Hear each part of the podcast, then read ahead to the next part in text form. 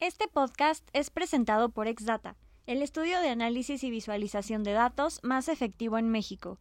Es el manual que necesitas para potenciar tus negocios y proyectos a través de los datos. Va a haber ahí, siento yo, sí, una especie de como cambio de paradigma en cuanto al uso de datos, al compartir información, incluso a la... A, a mí me gusta ver mucho el metaverso como esta réplica de los sistemas que existen en el mundo actual. Entonces, cómo se están empezando a replicar allá, ¿no? Tanto el político como el, este, incluso el económico, el legal. Entonces, está súper interesante ver cómo empiezan a medio a y a volverse medio autopoyéticos de alguna forma, ¿no? Y pues a ver qué va pasando con eso, porque todavía es muy nuevo.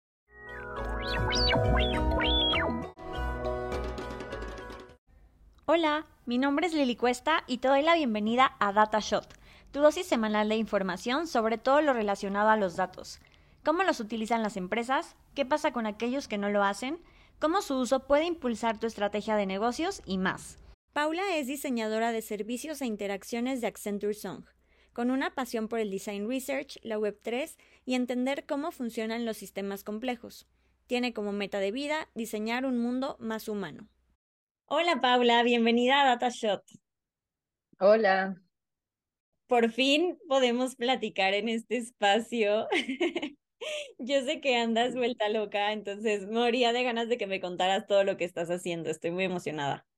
Oh, ya sé, perdón, he estado un poco, he estado un poco llena de trabajo, pero la verdad es que todo ha estado muy bonito este año. Entonces, estoy contenta. Muy bien, qué bueno, me da gusto. Pues hablando un poco o metiéndonos un poco en el tema, sabemos que eres parte del equipo de Accenture como diseñadora de servicio e interacción. Entonces, primero que nada, ¿qué hace una diseñadora de servicio e interacción? ok, pues todo lo que nosotros vemos en realidad es, está diseñado. O sea, cada vez que tú tienes ahora sí que interacción o interactúas con algo, eso está diseñado. Esto quiere decir que, por ejemplo, cuando tú vas a la tiendita, cuando tú compras algo, todo eso es un servicio. Entonces, en realidad, una diseñadora de servicios lo que hace es ver cómo funciona eso, o sea, cómo funciona ese proceso, ese viaje, para poder mejorar la experiencia del usuario o la experiencia de la persona que está interactuando con ese servicio, ¿no? Tenemos clientes y proyectos de todo tipo, tenemos desde, ahora sí que tienditas, hasta clientes muy grandes de servicios tecnológicos que están tratando de mejorar su experiencia de usuario. Entonces yo trabajo más hacia el lado tecnológico, pero no quiere decir que no me toquen de los otros proyectos. Entonces me ha tocado trabajar, les repito, desde clientes que hacen pan hasta pues personas que se dedican a platform as a service, ¿no? Y tienen, y tienen unos servicios impecables, gigantescos, digitales.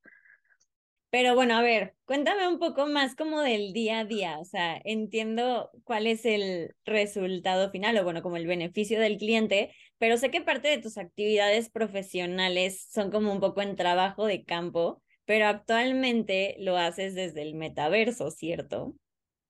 Pues hacemos desde y para.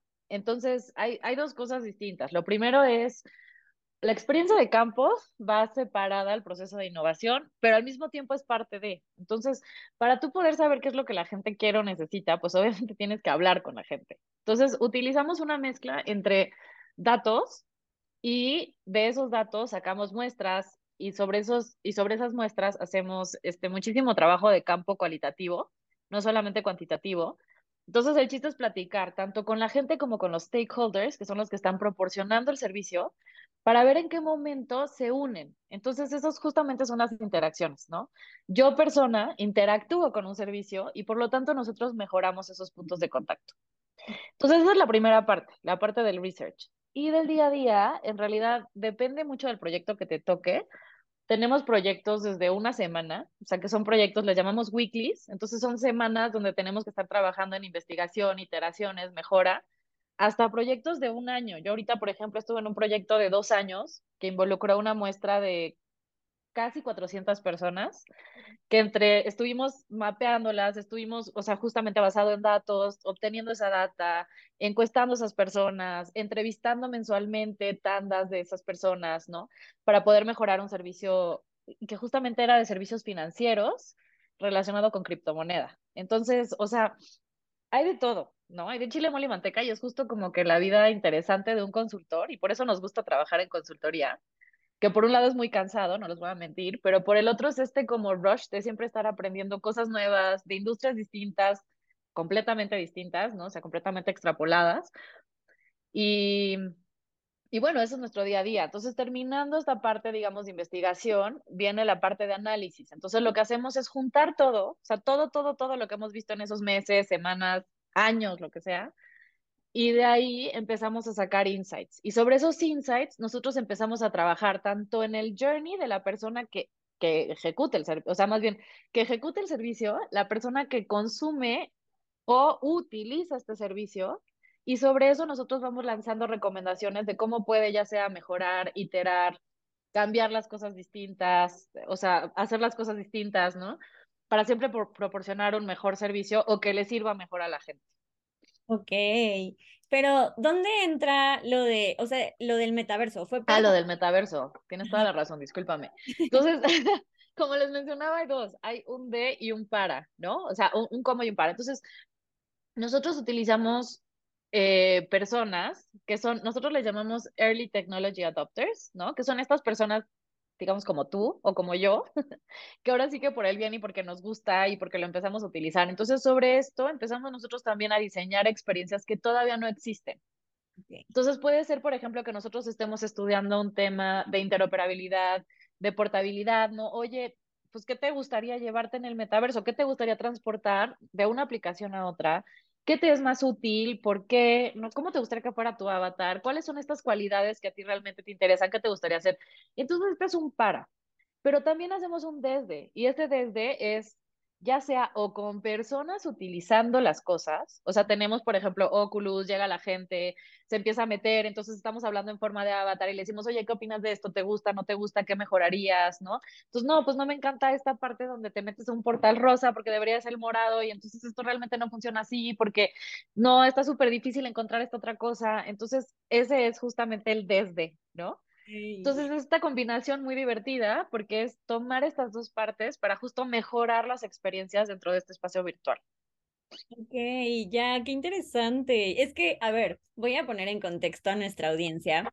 Eh, Paula y yo nos conocimos en un evento eh, cripto en Colombia, en DevCon, que es de los más importantes en Latinoamérica.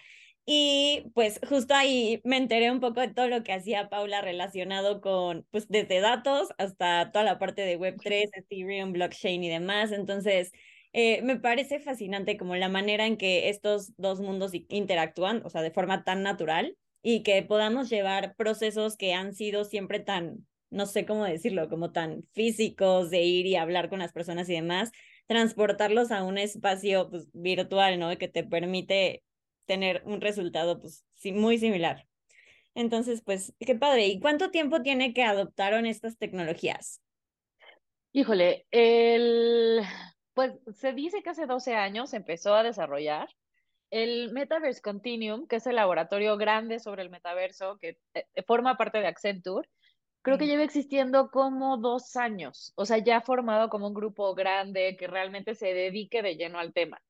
Entonces, este, eso fue lo que, lo que fue pasando. Nosotros tienen que pensar que a diferencia de muchas otras empresas, o sea, muchas empresas lo hacen por el romanticismo de, ¿no? O genero un proyecto desde. Y en el caso nuestro, nosotros trabajamos para clientes que ya son empresas más grandes. Entonces, nosotros realmente lo que tratamos de hacer en este momento es tanto de ayudarlos a dar ese brinco y de decir, ok, hay muchas otras tecnologías en las que ustedes no están conscientes. Justo mencionadas, por ejemplo, blockchain, ¿no? Entonces, es muy distinto que tú estés platicando con un grupo de amigos tuyos y que digan, ah, sí, porque blockchain, a llegar con un CEO de setenta y pico de años y de decirle, oye, ¿te conviene meter toda tu cadena de suministro? Imagínense empresas que tienen, no sé, dos mil sucursales, ¿no? Y de decirle, estas dos mil sucursales, si tú las manejas desde blockchain, no va a ser traceable tu data, no va a ser pura data súper fidedigna, entonces te conviene utilizarlo. O sea, nosotros trabajamos más en ese aspecto, mucho más empresarial y realmente dándole utilidad a estas tecnologías, mucho más que divirtiéndonos con ellas o generando proyectos personales que a mí me fascinaría, ¿eh? O sea, mi próxima meta es hacer eso, pero porque me encanta, pero, pero la realidad es esa, que nosotros, nuestra chamba más grande es ponerlas en uso. Ok, me voy a salir del guion, pero la verdad es que este tema me encanta. tranquila. ¿Qué tan sencillo ha sido como la adopción por parte de, de, los clientes o de ese tipo de personas que tienen como miles de, ay sí, bueno, muchos años haciéndolo de manera tradicional? Pues depende mucho del giro de la empresa, de la industria y también mucho de la apertura del board. La mayor parte de los boards han sido, a ver, ya están viviendo un mundo donde ya se dieron cuenta que es esencial Muchos de ellos, sobre todo, y esto me parece muy bonito, tienen hijos, tienen nietos, tienen sobrinitos, ¿no? Y de repente ven que el sobrinito está con el iPad, con el juego, y dicen, wow, ¿qué es esto tan maravilloso? Entonces ellos directamente llegan con nosotros. O sea, es muy raro que, que nosotros vayamos a decirles, oye, necesitas adaptar cierta tecnología, sino que ellos llegan y es como, estamos en crisis, ¿no? ya no podemos tener archiveros, ¿qué hacemos? Entonces, Sí, o sea, ha sido como bien bonito por ese lado. Y después también hay clientes que son un poco más difíciles, ¿no? En el sentido de, sobre todo, este, de experimentar, porque quieras o no, cualquier acercamiento tecnológico, pues es caro. Pero la realidad es que al final, pues acaban fascinados, ¿no? O sea, se dan cuenta que había muchísimos procesos que sí simplifican, sin necesidad de, de alterar tanto como el orden de la empresa. Ok. Sí, totalmente. O sea, una vez que lo pruebas, yo creo que no hay vuelta atrás. O sea, te das cuenta de cuál es el beneficio de hacerlo. Ok. Exacto. Ahora, eh, como regresándome un poquito a, a esta tarea de hacer la parte de recolección de datos dentro de este entorno, ¿cómo es que extraen la información que recopilan? Ok, lo primero que sí tengo que decir es que en Accenture tenemos un uso de la data muy, muy, muy responsable. Entonces, no es tan sencillo como solamente poder llegar y encontrar data donde sea. Entonces, lo primero es todo lo que, lo que se utiliza siempre es con consentimiento tanto de la empresa como de los usuarios, de estar utilizando la data, obviamente, y puede venir de dos partes. La primera es que a nosotros nos manden y nos digan, necesitamos recopilar esto, entonces nosotros creamos la infraestructura tecnológica para esa recopilación de data o la segunda es una empresa muy grande que te dice, tengo un montón de data, pero no sé qué hacer con esto. Entonces, esta segunda, a mí en lo personal me parece la más interesante, porque ellos ya saben generalmente que existe algún error o algún, algún punto, algún área de mejora en el servicio, ¿no? O sea, si ellos te dicen, oye, todos mis usuarios llegan hasta este punto y después no sé por qué abandonan, pero eso ya viene de data de ellos. Entonces es súper interesante porque es realmente meterte a estudiar, analizar qué es lo que está ocurriendo con todo esto, ver justamente pues, porcentajes, interacciones, cómo funciona, desde hace cuánto, qué utilizaron, por qué, porque justamente esas son las personas que nosotros queremos ampliar, ¿no? O sea, te voy a poner un ejemplo. Si yo tengo una compañía de transportes y me está diciendo, todos mis choferes renuncian al año, todos, o sea, todos mis choferes, neta, están renunciando al año. Y tengo aquí data que me lo está comprobando de los últimos 14 años, ¿no? Que solamente duran un año. Entonces ahí nosotros podemos llegar y decirle, a ver, muéstrame, ¿qué es lo que tienes, no? Tal, ok, ¿qué ruta tomó? No, pues tomó la ruta oriente y tomó la ruta noreste. Ok, ¿por qué podrá ser, no? Porque la, la ruta oriente, pues, es peligrosa, la ruta noreste puede tener tales y tales características platicamos con esta gente, o sea, con la gente ya sea que se fue, que sigue ahí, que lleva un año, y sobre eso complementamos esta data con estos análisis em, cualitativos que les estaba mencionando, y ya sobre eso podemos darnos una idea perfecta de cómo mapear el, el servicio y cómo mapear este como punto de fuga. Ese es un ejemplo de miles, o sea, puede ser de cualquier cosa. Ok, ok. Y ahora, justo por ahí también tenía una duda de cómo hacen ustedes, creo que nunca lo, lo hemos platicado en el podcast, pero ¿cómo hacen para estructurar esa data cualitativa? El quali. Ok. Eh, lo primero que tienes que hacer es ver justamente cuál es el segmento con el que quieres platicar. Lo más importante de la data quali, por lo menos para mí, es ver con quién estás hablando. Y la calidad de tu muestra, la calidad y la cantidad de tu muestra va a siempre ser lo más rico de tu investigación. ¿Por qué? Porque yo puedo hablar con cualquier persona acerca de cualquier tema, ¿no? Yo te puedo decir, oye Lili, tú, sabías que, no sé, que está súper chafa, no sé, este, tomar una ecobici de la estación del Zócalo, no sé, decir, no, sí está horrible, pero tú nunca has usado una ecobici, ¿no? Y me lo puedes decir porque el tío del sobrino te platicó en algún momento que entonces, lo primero es eso, lo primero es segmentar. Entonces, ¿cómo voy a segmentar? Entonces, justo tomo estos pasos grandes de data, hago una segmentación Y empiezo a decir, ah, ok, voy a tomar perfiles A, B, C o D. De esos perfiles yo necesito hacer todavía un filtro. Entonces, ese filtro todavía me va a reducir las oportunidades. Entonces, no te voy a decir, ah, pues quiero cinco personas que hayan tomado las ecobicis. No, es quiero 25 que sean entre 15 y 25 años, ¿no? Que estén casadas o no estén casadas, que podemos incluso extrapolar, que hayan utilizado o que no hayan utilizado el servicio y por qué. Una vez que se define ese filtro, es encontrar participantes que tengan esa calidad. Y me refiero a calidad no de, persona ni nada, sino que me vayan a poder proporcionar la información que necesito.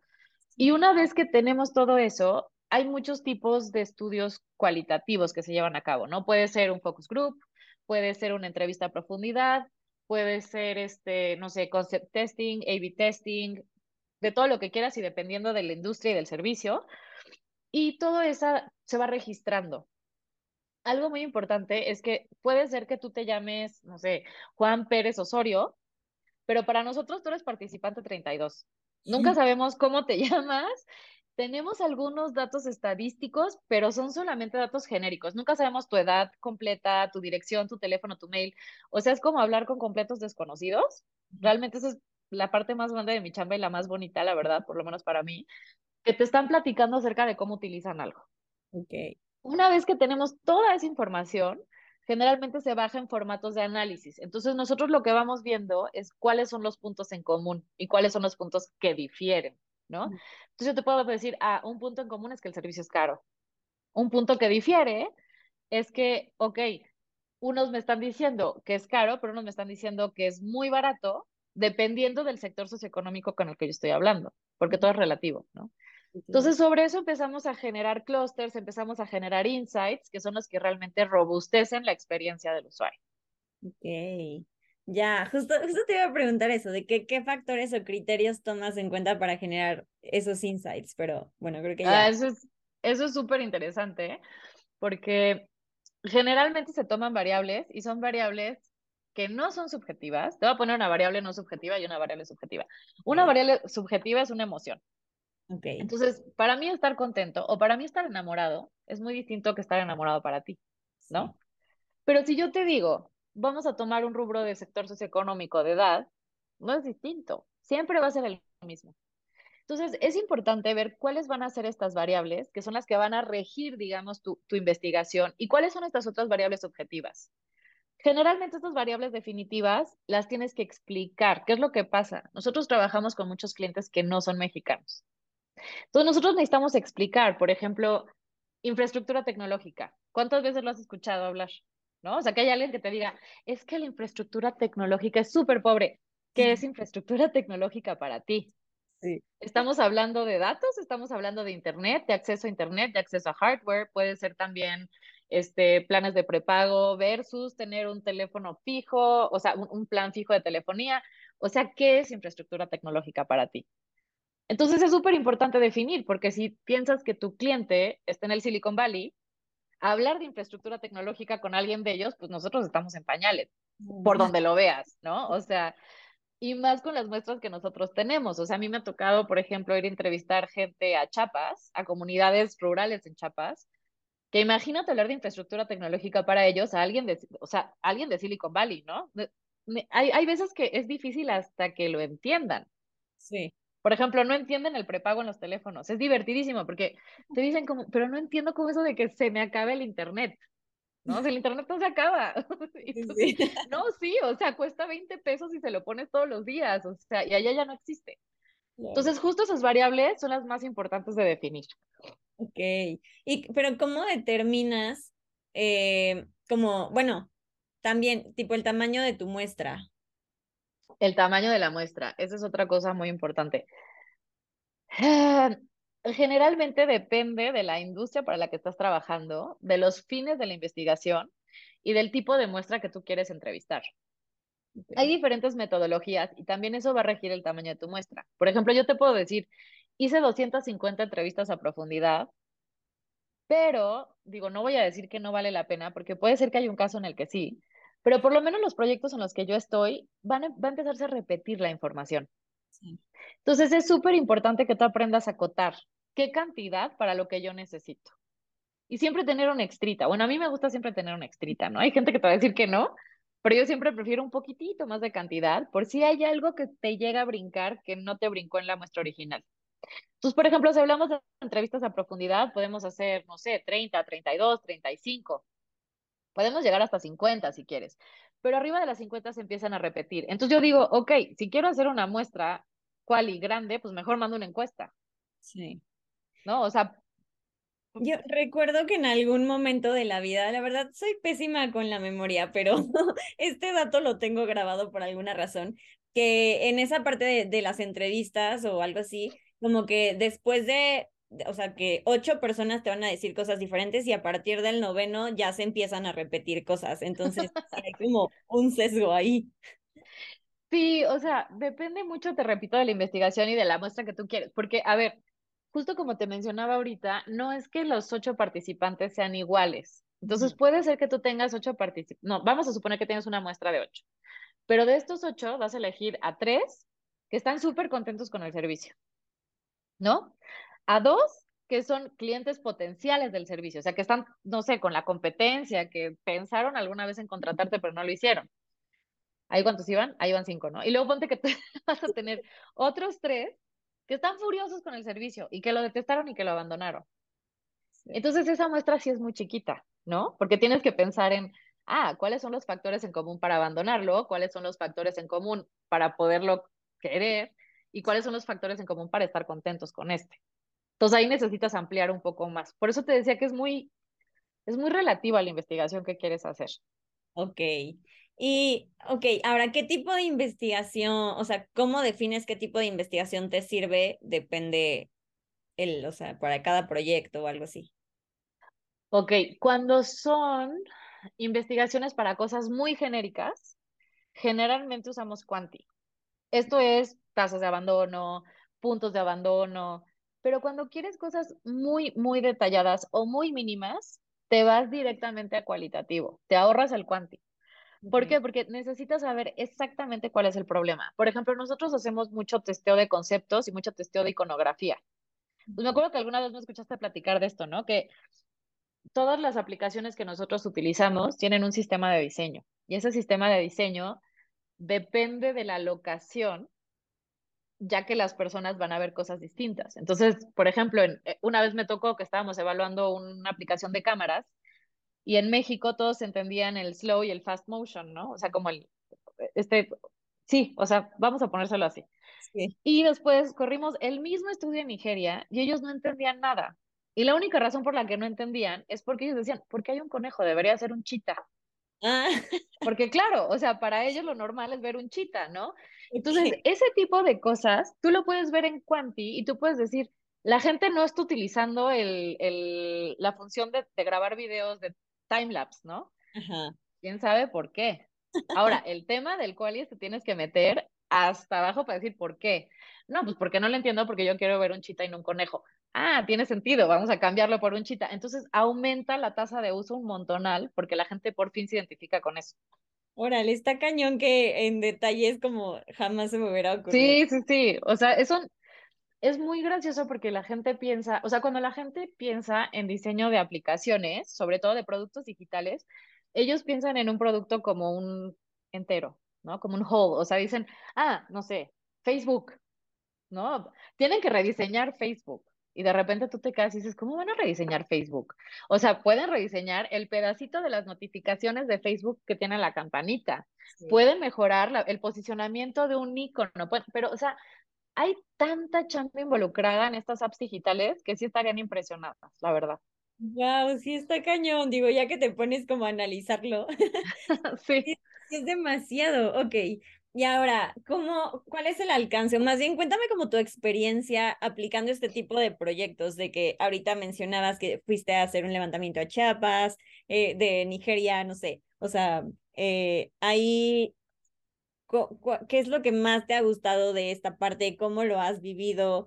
Eh, no sé, ¿eso te ha permitido como viajar o cómo lo has experimentado? Sí, a ver, los viajes son padrísimos y son súper románticos. Después de un tiempo te pueden llegar a cansar y después pasas como esos lapsos, ¿no? De, ay, me toca viajar otra vez. Ay, no. Por ejemplo, ahora en la pandemia yo me di cuenta que extrañaba muchísimo viajar y ahora que me tocó irme, Me tocó irme a Monterrey, o sea, tampoco me tocó irme tan lejos, ¿no? Yo decía, wow, no, está increíble. Pero en realidad nosotros trabajamos con clientes, hay, hay dos tipos de clientes. Hay clientes regionales, que son los clientes de, nosotros le decimos la Tamame, porque en realidad es la, Latinoamérica y Middle East. Y después están los clientes globales. Entonces, yo trabajo mucho con clientes globales. Que el alcance del research puede ser desde México, este, Tailandia, me ha tocado, por ejemplo, México, Tailandia, Nigeria, Japón, India, este, Brasil, Colombia, Perú, o sea, de todos lados, y Norteamérica, obviamente. Y ahora que em, empezó la pandemia, tuvimos que hacer una especie de reorganización porque sí nos tocaban trabajar en horarios bastante chuscos, ¿no? O sea, antes decías, ay, me voy de viaje a Filipinas, ahora tenías que tomar la llamada a las 4 de la mañana en tu casa con el frío de diciembre y decías, como, ay, ya no está tan padre. Entonces, lo que, lo que ahora pasa es que trabajamos como por células, o sea, hay una célula de research en, en México, la idea es que haya células de research alrededor de todo el mundo, hay una en Estados Unidos, hay una en Brasil, hay una en, en Europa, que le da servicio como a la región de Europa, y de ahí si ellos necesitan un especialista, generalmente lo piden de otra célula. Ok. Entonces, por ejemplo, te dicen, ah, ok, en Barcelona, vamos a poner un caso hipotético, estamos trabajando un estudio de eh, asistente de voz y resulta que en México hay un experto, entonces, pues, venga, chepa acá, ¿no? Entonces te vas para allá, los ayudas a desarrollar ese proyecto y después te regresan a tu núcleo central. Entonces, sí nos toca trabajar proyectos en muchos lados y a mí en lo personal me habías dicho el que más has disfrutado. El que más he disfrutado, yo creo, yo trabajo muchos proyectos para el MBU. No sé si el MBU es un sector de la población que se llama The Next Billion Users. Entonces somos personas, yo me incluyo en el MBU, me encanta ser parte del MBU. Somos personas que todavía tenemos un acercamiento básico o nulo a la tecnología, sobre todo por la zona en la que vives, ¿no? Y el país en el que estás viviendo y centrado. Entonces son entrevistas muy bonitas porque son generalmente opiniones muy puras acerca de las cosas. O sea, nunca van a llegar a darte un rollo o a decirte por qué yo, sino que es muy claro y muy conciso, ¿no? Esto a mí no me gusta, esto a mí no me sirve, esto yo no le entiendo. Me fascina porque esto me toca ir, por ejemplo, con diseñadores que llevan trabajando en esto, en un icono, seis meses. Entonces lo llevas a testear a alguien del MBU y te dice, esto está horrible. O sea, no se entiende. No, o sea, esto es una luna, un arco, un perro, pez, o sea, como, ¿por qué? Pues me fascina porque son súper honestos. Entonces, a mí todos los, mercados del MBU me encantan y es una de las ventajas más grandes de vivir en la TAM, la verdad. O sea, nos toca un research precioso, precioso, porque hay gente de todo tipo, de todos niveles económicos, este, de todos los niveles de acercamiento tecnológico, condensados en una zona súper vasta, ¿no? Porque la TAM es gigantesco. Entonces está, bueno, yo estoy feliz, la verdad. qué cool, sí suena súper padre la, la experiencia. Uf, qué divertido. Pero, ok, y ahora, ¿cómo entra ahí eh, la parte de metaverso, volviendo a traerlo a la mesa? La parte de metaverso va a sonar curioso porque mucho de lo que nosotros trabajamos es, va a sonar redundante con lo que dije hace rato, pero con infraestructura tecnológica y con temas de onboarding y de conceptualización. Entonces te voy a poner un ejemplo. El metaverso no es únicamente, ah, yo voy y entrego el metaverso, ¿no? Entonces yo no puedo hablarle de alguien de cripto si ese alguien ni siquiera tiene una idea de que es una tarjeta de débito. Claro. O no puedo yo llegar a hablarle a alguien de NFTs si te dicen, yo no tengo nada, yo, yo, yo no colecciono cosas, ¿no? O sea, ¿por qué lo voy a necesitar? Entonces, el primer paso y lo primero que hacemos es ver eso, cómo estás, digamos, como una especie de termómetro de cómo estás y qué es lo que está ocurriendo en tu región, ¿no? ¿Es una tecnología viable? Sí, ¿por qué? No, ¿por qué? ¿No? Y sobre todo trabajamos en muchos programas para tratar de ver cómo podemos ayudar a este tipo de usuarios a nivelarse a un entendimiento tecnológico, ni siquiera te voy a decir conocimiento porque no lo es, nosotros le decimos en inglés tech savviness, ¿no? A un entendimiento tecnológico que pueda ser operable. Ok.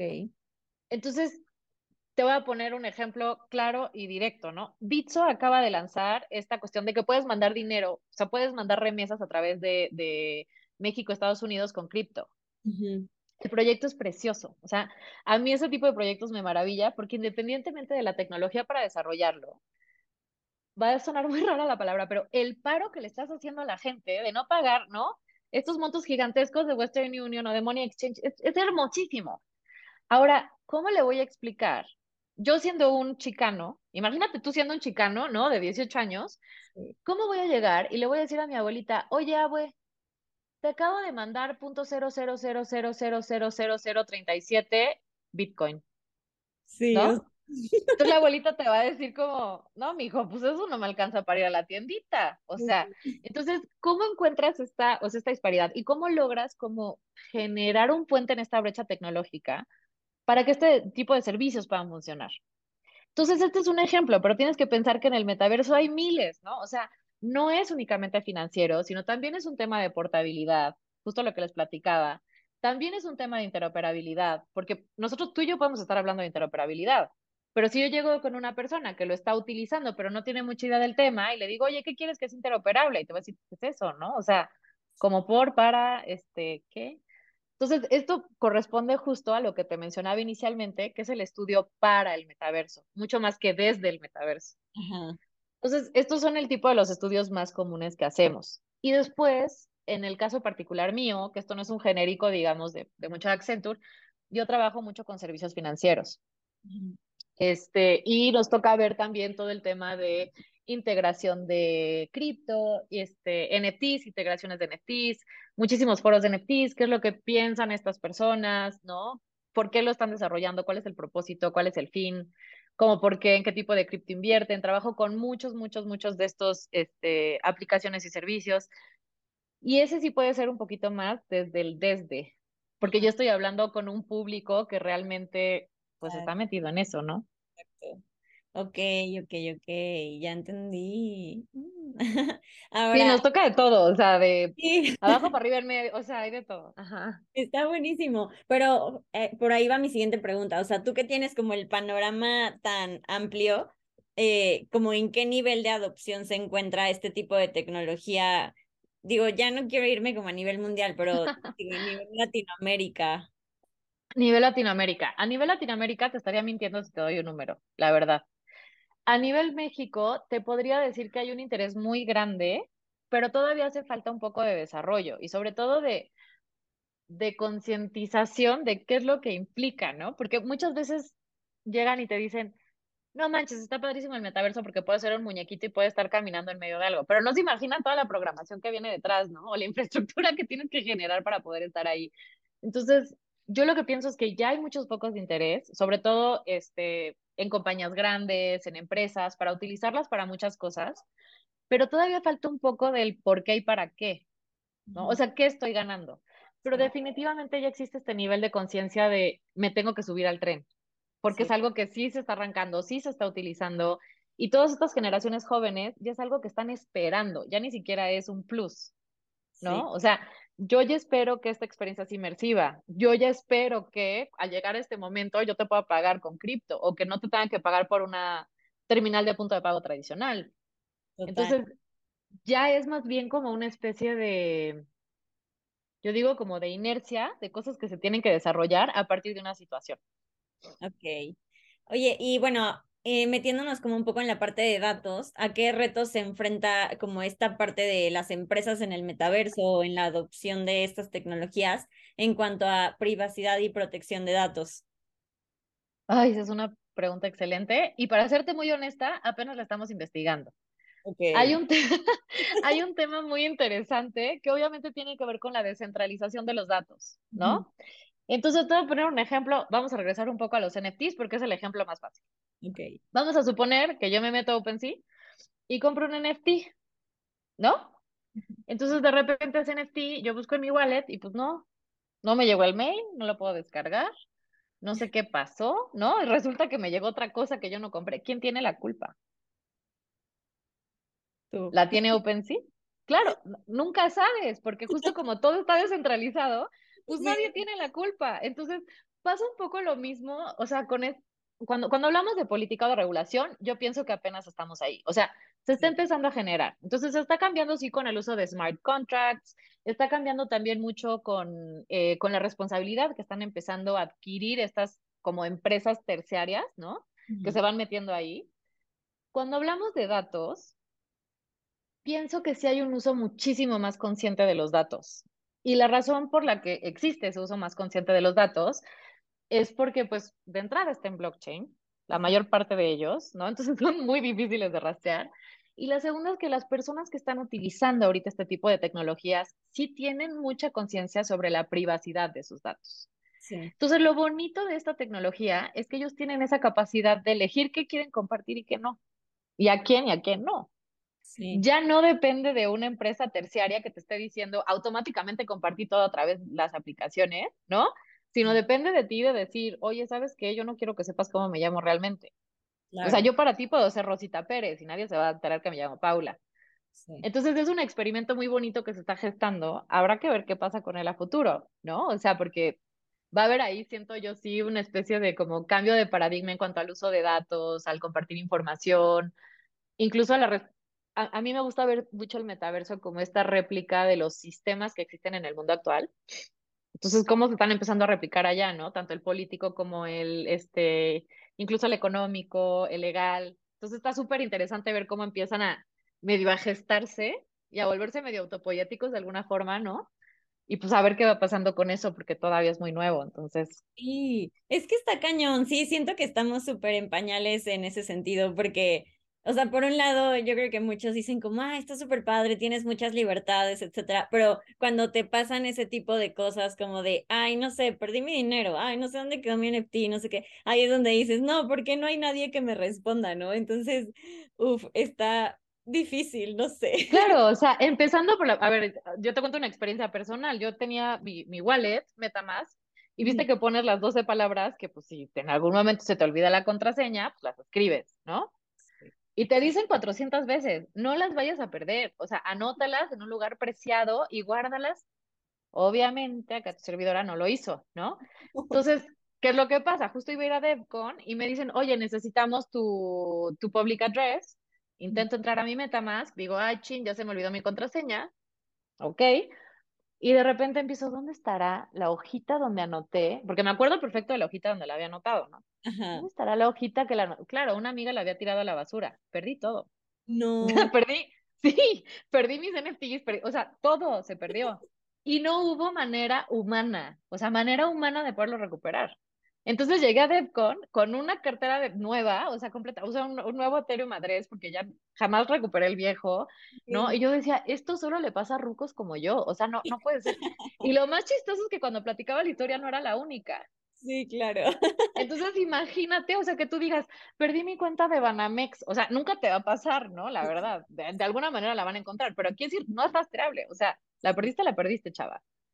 Entonces, pues sí, pasan ese tipo de cosas y pues van a seguir pasando. O sea, ahora sí que una de cal por las que van de arena, ¿no? Pero, pero sí estamos un poco en pañales, la verdad. Ya, está cañón. Eso me intriga mucho, como a dónde vamos a llegar. Eh, en una ocasión, eh, de hecho, el primer episodio de esta temporada, hablé con Paulina Martínez, que ya tiene como, está metida en la parte legal de, de pues, blockchain y demás. Entonces está muy interesante porque me decía como, bueno, sí, no hay tanta regulación, pero tampoco eh, difiere tanto de cómo se usa en, pues como en el mundo real, pues, ¿no? O sea, como que nada más es hacer un poco la analogía eh, del caso que se presente. Entonces, pues bueno. Eh, sí, o sea, y también, y también pienso que es importante conservar este sentido ético. yo, peleo mucho por esta cuestión de ética en la tecnología soy súper creyente de eso, la verdad, y siempre los invito cuando estoy dando pláticas, que a ti ya te ha tocado escuchar algunas, a pensar que nosotros somos estos early technology adopters y es importante hacer las cosas éticamente, ¿no? O sea, súper importante, porque quieras o no somos los que estamos planteando ese precedente. Entonces, si yo ya sé que existe un hueco y yo me dedico a abusar de ese hueco, ¿no? Y a rascarle y a rascarle y a rascarle, ya no es el sentido ético ni del uso de datos, ni del uso de la tecnología, ¿no? Entonces, más bien es esta cuestión de cómo puedo yo ayudar, cómo puedo yo hacer mejorar, qué es lo que, lo que sea correcto, no es correcto, cómo defino correcto, ¿no? En no lastimar a alguien más, en no lastimarme a mí mismo, en los dos. Entonces, sí, darnos un paso atrás y pensar en este tipo de cosas y sí decir, ah, ok, tengo una responsabilidad gigante, o sea, muy bonita, porque a la larga somos los que estamos creando este sistema legal, este sistema económico, pero al mismo tiempo muy fuerte, ¿no? Sí. Y es que sí, justo como para ya dar ese paso y eh, pues meterte a, interactuar con todo lo que existe en la web 3, pues tiene que haber como un proceso de onboarding, de investigación, de experimentación, o sea, tampoco es que de un día para otro, ah, sí, ya lo sé todo, entonces creo que ese, ese tiempecito que te toma entender de qué se trata, eh, pues hace mucho la diferencia, ¿no? Entre una persona que neta no tiene idea y otra persona que, porque creo que una vez que ya pones un pie, ya, ya estás ahí, ya no paras, como que todo el tiempo hay cosas nuevas y... Eso era justo lo que te iba a decir, sí, ¿no? Porque, o sea, sí, porque empiezas, pero no porque no paras. Y algo bien bonito de esta tecnología es que como cualquier tecnología en desarrollo, hay iteraciones cada así tras, tras, tras, tras, ¿no? Entonces te tratas de mantener al tanto, pero entonces no sabes si Twitter, por ejemplo, en el caso mío, yo antes usaba puro Twitter para escuchar quejas, ¿no? Me, me encantaba. O sea, era el clásico de, así estoy medio aburrida en, en el doctor, y me ponía a ver todos los comentarios de las quejas. Y ahora, claro, ves mi Twitter y hablan de puras cosas de que, si Web3, que si los NFTs, que si entonces, que si mandaron, que si lanzaron, y por ahí te vas enterando, que si Discord, ¿no? Entonces sí tienes que estar como al pie del cañón en consumo de información, porque las cosas cambian rapidísimo. O sea, no sé si te ha pasado que, por ejemplo, dicen, ay, vamos a lanzar no sé qué cosa de serie de NFTs, y yo siempre digo, ¡Ah, no manches, están increíbles, que me meto y ya cuestan este, 3 Ethereum, ¿no? Que dices, oye, espérate, o sea, lo acaban de sacar hace 20 segundos, ¿por? ¿No? Sí, Entonces sí es una velocidad súper acelerada. Sí, siempre que el, el, la semana pasada fui a un meetup de Web3 de mujeres y decíamos como de, ah, no, lleva, no sé, dos años trabajando en Bitso, pero son como siete en esta, como en este mundo, ¿no? De que años perro o algo así, porque... Sí, son años, son súper años perro. Sí. Sí, sí, Y bueno, regresando un poquito a tu experiencia. ¿Cuál el reto más grande al que te has enfrentado a lo largo de tu trayectoria? Ha habido muchos, muchos de ellos. Yo pienso que ser la loca, ser la loca del corral. Porque generalmente cuando tú empiezas a hablar de este tipo de tecnologías o hablas del futuro o empiezas a decir cosas, la gente te ve súper raro, ¿no? Yo creo que ese es el, principal, que te dicen como, estás loquísima. Y es como, no, no estoy loquísima, escúchame, ¿no? O sea, es que ve lo que está pasando y de repente te dicen, no, o sea, sí te estoy escuchando, pero eso que me estás diciendo está súper volado. Y de repente lo ven hecho realidad y es como, ah, igual y no estaba tan loca, ¿no? Yo te podría decir que esa es la primera. Y la segunda es encontrar un grupo de mujeres con las cuales compartir esta afición. O sea, debo de admitir que yo toda la parte temprana de mi carrera tenía muchos amigos hombres, que no tiene nada de malo tener muchísimos amigos hombres, ¿eh? necesito aclarar ese punto. Eh, me la pasaba súper bien, pero sí de repente me faltaba como este tema de sororidad. Y fue difícil poder encontrar mujeres que compartieran esto conmigo, ¿no? Entonces, cuando ves como las estadísticas de mujeres en tecnología, siempre somos muy poquitas. Y buscar esa unión, esa alianza, gente con quien compartir y que al mismo tiempo puedas compartir de otras cosas, fue súper importante y un reto gigantesco para mí. Ya, uy, sí, sí es cierto. La verdad, justo yo entré a Web3 por, eh, bueno, gracias a las Metagals, como al grupo de mujeres así, shout out to Metagals. Este, y es súper padre porque tal cual empezamos como aprendiendo desde cero y como que nadie te juzgaba, ¿no? O sea, como que podías hacer cualquier pregunta que tú decías como, a ver, qué tonta que estoy preguntando esto, pero era como, no, todas tenemos la misma duda. Y, y sí, Es, sí es un acompañamiento muy diferente hacerlo en otro entorno. Sí, la verdad es que sí, encontrar esos entornos protegidos, ah, digo, a mí también me fascina Metagals, la verdad, he ido a varios de los meetups y me encanta, y me encanta justo por eso, porque tienes la confianza de decir, esto que me acabas de decir no te acabo de entender nada, ¿no? Please da 40 pasos atrás y vuelve a explicar porque ni entendí las siglas, ni sé hablar inglés, ¿no? O sea, por favor. Entonces, tener esa confianza de poder demostrar esta vulnerabilidad es súper importante, para mí por lo menos, ¿no? Sí, ok. Y ahora, bueno, eh, hay una frase de un estadístico estadounidense que se llama William Edwards Deming que dice, In God we trust, all others must bring data. Eh, ¿Tú qué opinas al respecto? Me encanta. Me encanta porque justo lo había escuchado alguna vez y me remonta mucho a los tiempos de cuando yo era niña. mi papá tenía un sistema, imagínate mi temperamento de niña, ¿no? Si ahorita soy así, imagínate de niña era así fuerte. Eh, tendría que tener una niña dulce pero fuerte. Entonces mi papá, siempre que yo llegaba y le decía, ¿qué fue la escuela? Y entonces y me decía, ¿cuáles son los facts y cuáles son los feelings? Entonces yo necesito que me lo desgloses, ¿no? Entonces yo decía, ah, los facts. Ok, los facts son que llegué a la escuela tarde, que, no sé, que reprobé un examen, que, y esto me hizo sentir. Entonces, cuando yo veo esta cuestión de la data, lo veo tan similar, ¿sabes? O sea, de decir, claro, estos son los facts, nadie los puede burlar, nadie los puede bromear, o sea, esto es lo que está pasando. Entonces, estoy completamente de acuerdo con esto. Este, el hecho de respaldar toda tu toma de decisiones con data no es solamente un plus, sino es algo que se debería siempre de hacer. Porque si no, justo te estás basando en el, como la, como la vela al aire, ¿no? O sea, y la realidad es que no, necesitas justificarlo con algo. Entonces sí, completamente de acuerdo. Muy bien. Oye, ¿y ahorita en qué proyectos estás trabajando? Creo que, a ver si estoy mal, digo, sé que no me puedes contar como tan a detalle, pero eh, creo que por lo que sé, tienes proyectos en África y en Brasil eh, para acercar personas a la tecnología. ¿Es verdad? Ahí sí, ¿cierto? Pues esos, pues esos ya los terminamos. Ahorita, ahorita estoy justamente trabajando con el Metaverse Continuum Lab, que es este, parte de Accenture, para ver cómo podemos dar este punch y justamente incluir a más mujeres dentro de este Metaverse Continuum. Entonces estamos haciendo muchos este, pláticas de esto, que ya después ahí les mandaré los links, eh, con todo, ¿no? Desde empresas hasta personas que quieren integrarse a Accenture, y eh, aparte de eso, tengo mis proyectos de eh, service design o de estrategia, que son justamente ya como en una etapa más de innovación, o sea, de innovación. Y también tengo los proyectos de research. Entonces, en estos proyectos de research, pues generalmente tenemos como tres o cuatro activos simultáneamente, donde puedes estar trabajando con distintos equipos.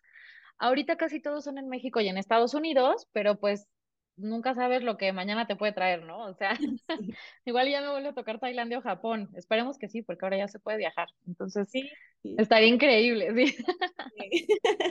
Qué cool.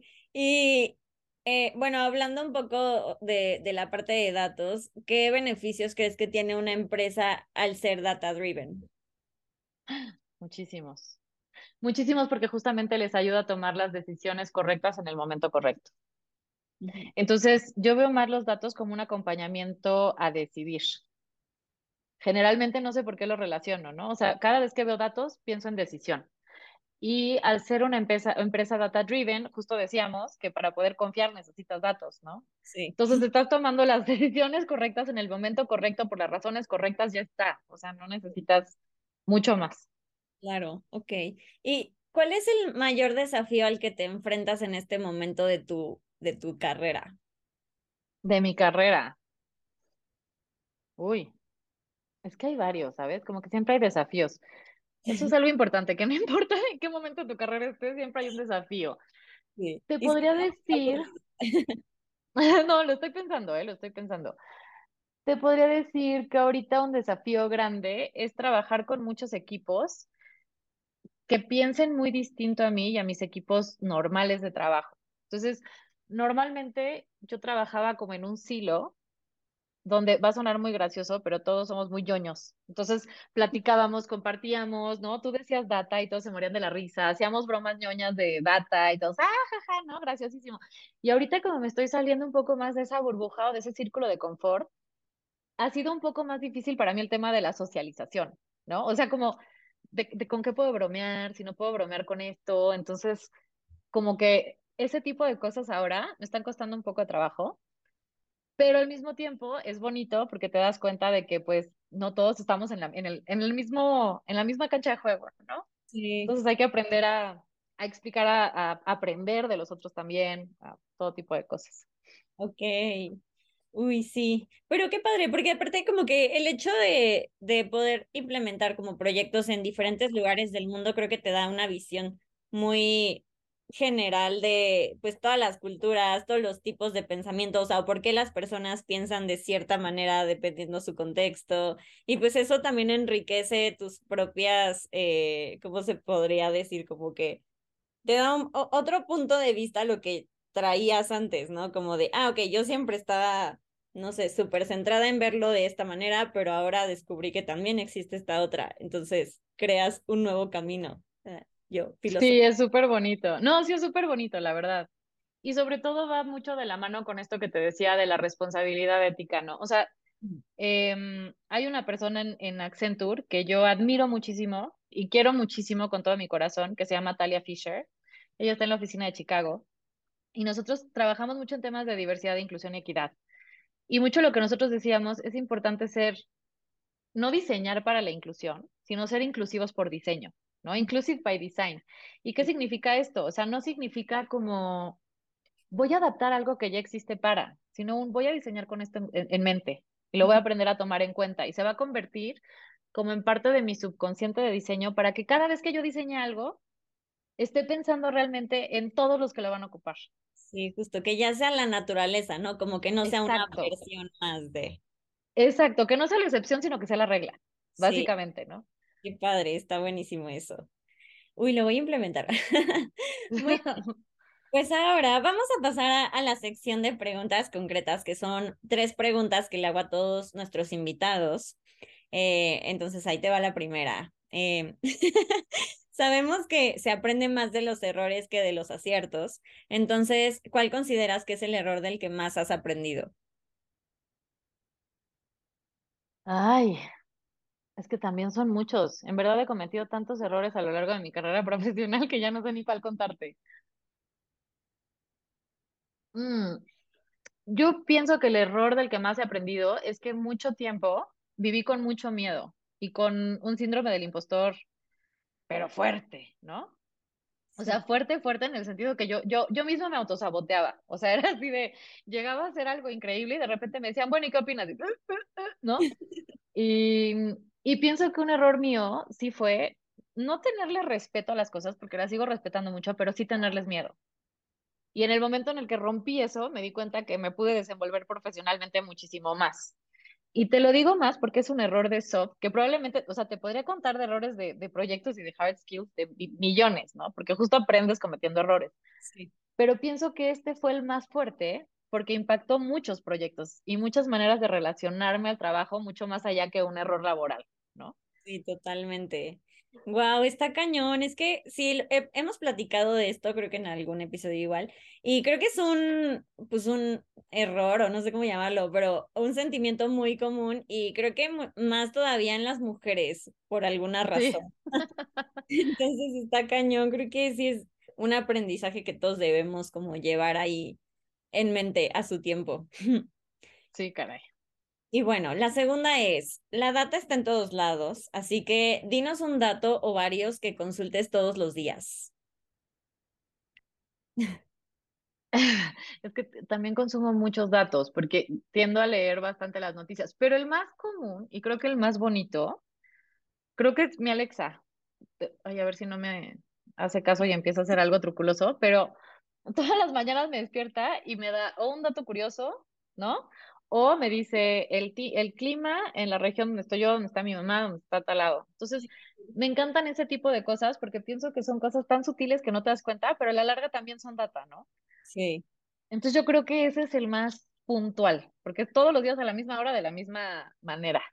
Qué padre. Yo no tengo una Alexa todavía. Me he escuchado como muy buenos comentarios y muero por tenerla. Tal vez sea mi Es más, no compres una, compra tres. Para que ya hagas tu casa inteligente. Cada área de mi casa, ok. Muy bien. Y por último, ¿cuál ha sido la decisión más importante que has tomado basada en datos?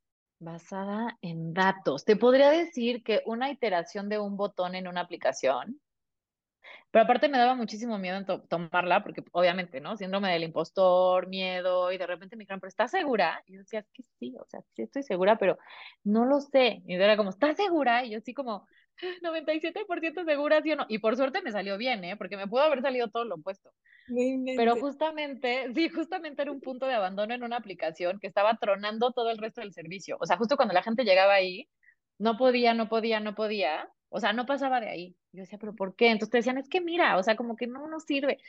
Entonces me di cuenta que era lo, lo grueso del padding del botón. Ok. Y ya cuando agrandaron el padding del botón, que la gente pudo dar clic, ya empezaron a jalar a la siguiente parte del servicio. Pero a mí me daba muchísimo miedo tomar la decisión. O sea, me sudaban las manos. Yo decía como, híjole, es que si lo hago mal, o sea, si les digo esto, entonces va a quedar horrible y aparte todo no va a servir, pero por suerte la tiene. Entonces, yo creo que esa fue. Me inventes, muy bien.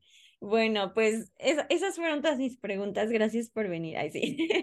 No, gracias. No, pues gracias por invitarme.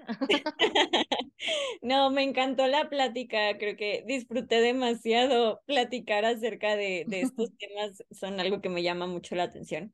Este, y pues más de ti que, que lo has experimentado de formas tan interesantes y tan divertidas. No sé si tú piensas, pero yo lo veo así. Ay, no, yo también, me encanta mi trabajo, la verdad.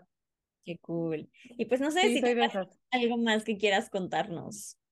No, nada más invitarlas a todas, sobre todo a las mujeres de, la audiencia, que vengan a los meetups de Metagals porque están increíbles y queremos crecer esta comunidad. Entonces vengan, por favor, a tomarse un trago con nosotras, a platicar acerca de estos temas. Conozcan o no conozcan, no nos importa. Lo importante es poder estar ahí y tener como más, crear más ese sentido de comunidad. Si te gustó el episodio, compártelo con alguien. También sigue Datashot en Spotify y califícanos con 5 estrellas para que más personas nos encuentren y podamos tener nuevos invitados. Eso es todo por hoy, yo soy Lili Cuesta y sigamos transformando datos en activos.